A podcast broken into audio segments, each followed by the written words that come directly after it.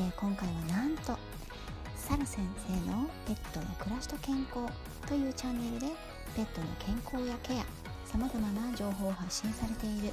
イギリス在住の麗しい獣医さんサラ先生とのインタビューをお届けしたいと思います。サラ先生のチャンネル、ポッドキャスト、YouTube、Twitter 等の情報については概要欄に記載させていただきますので皆さんぜひご覧になってみてくださいね。それではスタートします。こんにちは。でスタンレー FM の方で、はい、ですごく私も聞かせていただいて内容が本当にうんなんかワンちゃんのしつけのことで飼い主さんぜひね聞いて皆さんに聞いていただきたいなと思って紹介したいなと思ったんですけど、はい、うん、始められたきっかけとかなんかあのそういったことってどうどういったことでしたかね？何かありましたかね？音声配信を始めたきっかけですか？それはもう、はい、あの佐賀先生です。あ 私はいあの全然知らなくてなんか知らなかったんですね。知らなかったんです、全然。その時まで本当に知らなくて。で、その相談会、ズームのに参加して、後半、じゃあ次、スタンド FM でっておっしゃられた時に、うんうん、あ、これ最後まで聞きたいなと思って、うん、そこでアプリをインストールして。あ、そうだったんだ。だったんです。それで、で先生がその中で、あの、欧米の方では、あの、うんうん、音声メディアが結構主流になってきて、これから日本でも流行ると思うし、なんかそのプロフェッショナルの方は発信するのにすごくいいツールですよっていうのをおっしゃってたので、で、今年、まあ去年年末だったんですけど、今年はなんかこう新しいことをやりたいなと思っていたんですけど、なんかこうコロナでね、なかなかこう、人を集めるとかどこかへ行くとかっていうのはできないので、うん、でも YouTube はちょっとハードルが高いなって思ってたところだったんですね。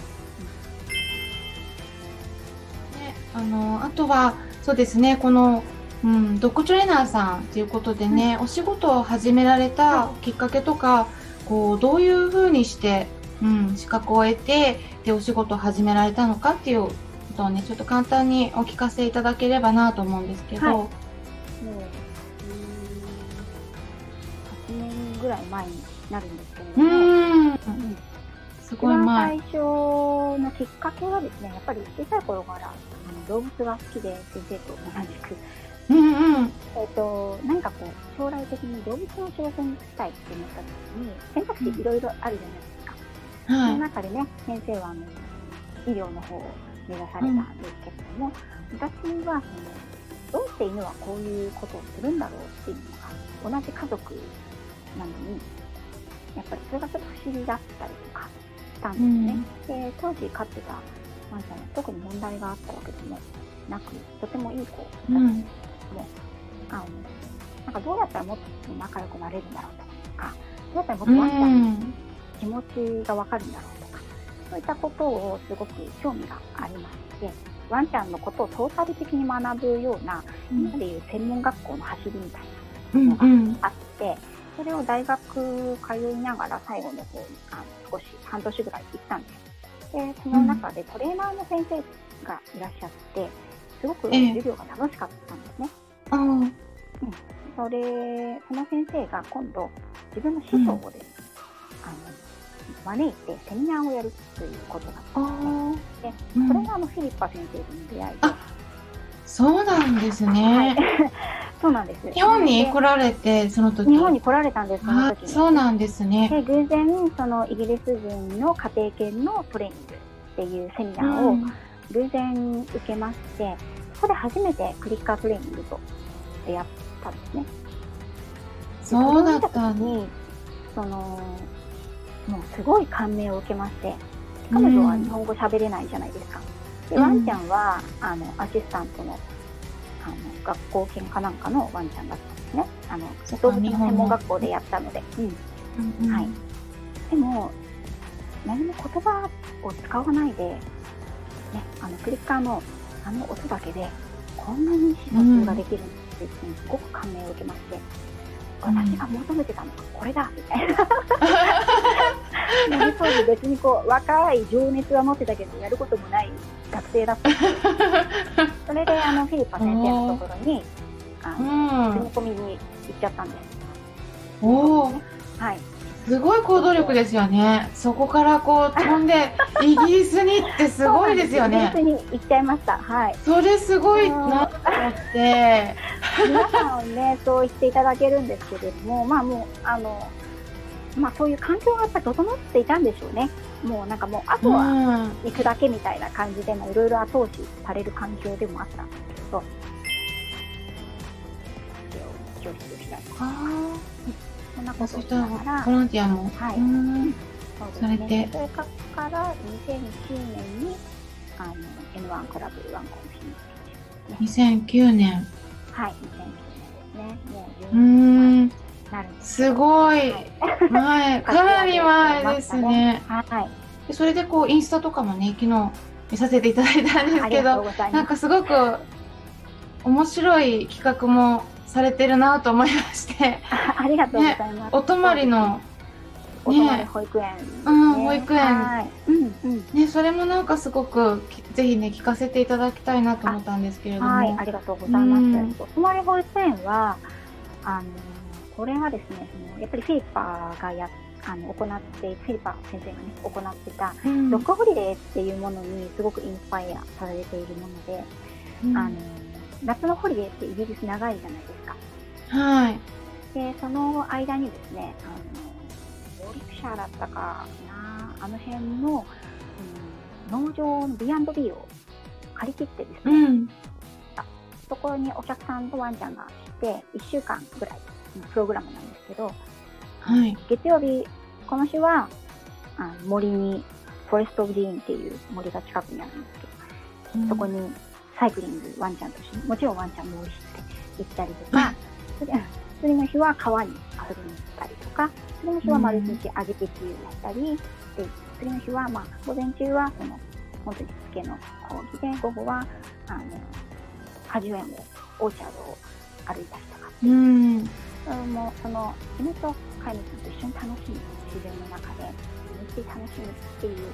プログラムをやっていたんですね。うん。であの幸い私の弟がですねあの、ええ、千葉の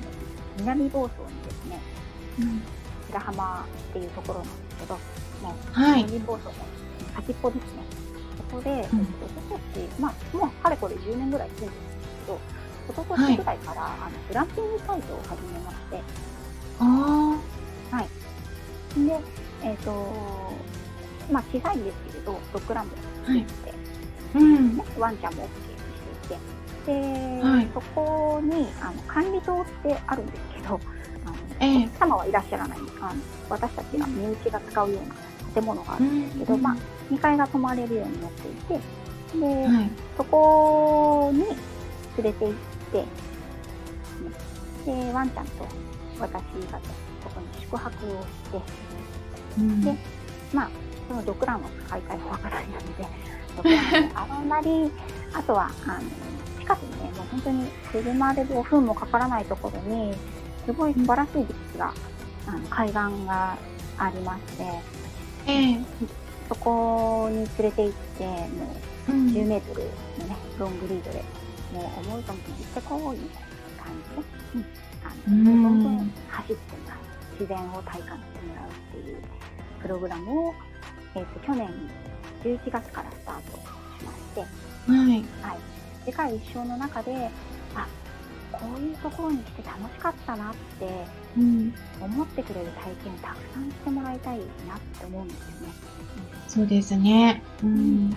こんな感じですかね。なので、あの、もし、ちょっと聞いてみたいわ、ぜひっていう方はですね、まあ、あの、うん、私、インスタグラムもやってますので、あの、そちらのダイレクトメッセージからでもいただいても結構そうですね。まずは、はい、なんかお問い合わせっていう感じでね。はい、お問い合わせいただいて、というふうに思います。そのうち、このコロナのね、あの、感じがちょっと収束したら、うん、あの、グランピングの方に飼い主さんと一緒にいらしていただいて、うんそうですね。はい、それもすごい良さそう。そういうキャンプもやりたいなと思っていて、みんなぱり夜はバーベキューしたり、ね、あのみんなで海岸に陸続きの無人島があるのでそういったところでアクティビティをしたりっていうのをやりたいなって思ってます。ペットホテルとかもねお仕事されていてでも今は縮小してっていうことで、はい、うん、そうなんです。2009年からスタートした法人であの、はい、約10年間ですね。あの、うん、株式会社 N1 あ N 企画っていう形でやってた会社の携帯の方では、はい、あのお外のドッグランそれから室内のドッグランがあるような形で、うん、あの、ええ、まあ、もちろん24時間入れっぱなしにすることなくあの、うん、ホテルをやっていました。でその時は24時間人が近くに付き添っているっていう形のあのスタイルとなっていたんですけれども、まあ、あの私の経営手腕のなさで、ね、ちょっと、いやいや。することになってしまったんですよね、本当に申し訳ない限りなんですけど。ね、でも本当になんか素晴らしいサービスをもね、いつも提供されていたので、うん、ねあと、ほら、あの、お子さんも出産されたりとかもあったからね。女性ってこう、どうしても出産するか、仕事をするか、って、なんなんかこう選ばなくちゃいけないみたいな時期ってあったりするじゃないですか。はい、私もそういう時期が、2009年に会社を建てた、創立した時は、出産する気も、出産する気も一切なかったので、そうなんですね。そうなんですよ。そっか。あ、そうなんですそうだったんですね。すべての現状は、それを想定に入れてスタートしなかったっていうことなんですよね。なので、もしあの、あの、もしこれを聞いてくださってる、あの、女性の方で起業しようって考えた時には、人生はどう転ぶかやっぱりわからないので、あの、まあ、一番こう、忙しいというか、一番大変なケースを考えて値段設定なり、あの、働き方なりを考えるといいんじゃないかなっていうのが、私の後悔の一つですそうなんですよ。なんで、ね、あの、自分がやっぱり最前線に立って全部こう現場でやるっていうのをも念頭にそういった気持ちでスタートしてたのでなかなかこう家族が増えて子供が増えてって言った時に同じようなスタンスいかなくなってしまって、うん、でその結果やっぱりいろんなところにこう無理をすると歪みが出てくるようになってしまって、うん、で結果まああのペットホテルは辞めるっていう形になってしまったんですけれども、最後にですね、あの、はい、まあ、そのドッグトレーナー、なおちゃん先生のようにこう、ね、活動したいワンちゃんがすごい好きだっていうことも、あの、そういう方もいらっしゃると思うんですけれども、はい、うん、あの、こうそういう方に向けたお伝えしたいメッセージとか、もしありましたら、言っていただければと思うんですけれども。犬のことだけじゃなくても、うん、一人の人間として、一人の、まあ、女性として、もうあの人生ってやっぱり一回きりなので、なるべく欲張りに行きましょうっていうことを、もうなんかこれやったらこれができないとかあれをやるためにこれを諦めなきゃいけないっていう選択を大人になるとどんどんしていくと思うんですけど、はい、特に今の若い世代の方はねコロナがあったりあの情報が多すぎたり大変だと思うんですけど、うん、でもあなたの人生は一回きりだから、うん、何を選んでも何をどんなことをたくさんしても、うん、最後に笑えればいいんだからあれはいい思い出だったなってね、うん、言えばいいんだから何度もやっぱりチャレンジしてもらいたいなと思います。私があのイギリスに行く決断をした時にすごくやっぱり悩んだしやれるのかな大丈夫かなって気持ちはたくさんあったんですけど、うん、でもやって後悔するのとやらないで後悔するんだったら、うん、やって後悔する方が絶対にいいと思ったので、ね、結果やった結果こうやっていろいろな道が開けたりとかできたので、もうやるかやらないかで迷ったらやる。やるっていう方向やる。やる方向。失 敗してもあの命は大体取られないんで。まあそうですね。はい。命が、命さえあればなんとかなりますかうん、あでも本当に犬の、うん、そうですね。犬のことをやりたい方には、うん、あのあれですね。犬が好きっていうだけじゃ犬の仕事はですね、そうですね。人と関わることが同じ犬と関わることと同じか、それ以上に好きでないと、この仕事はできないと思います今回はなおちゃん先生のインタビュー内容についてそのまま生のお声をお届けしました。スタンレー FM で配信していらっしゃるんですけれども例えば尻尾を振るのは嬉しい時だけじゃないよとかイギリスに留学していらっしゃった時の犬事情のお話とか本当にいろいろねすごく参考になる内容が盛りだくさんなので興味のある方はぜひ聞いてみてください、えー、URL をね概要欄に載せておきますので、そちらの方チェックしていただければと思います。参考になったという方はよろしければいいねボタンのクリックとかフォローもしていただけたら嬉しいです。今回も最後まで聞いてくださりありがとうございました。それではまたお会いしましょう。ホリスティック獣医、サラでした。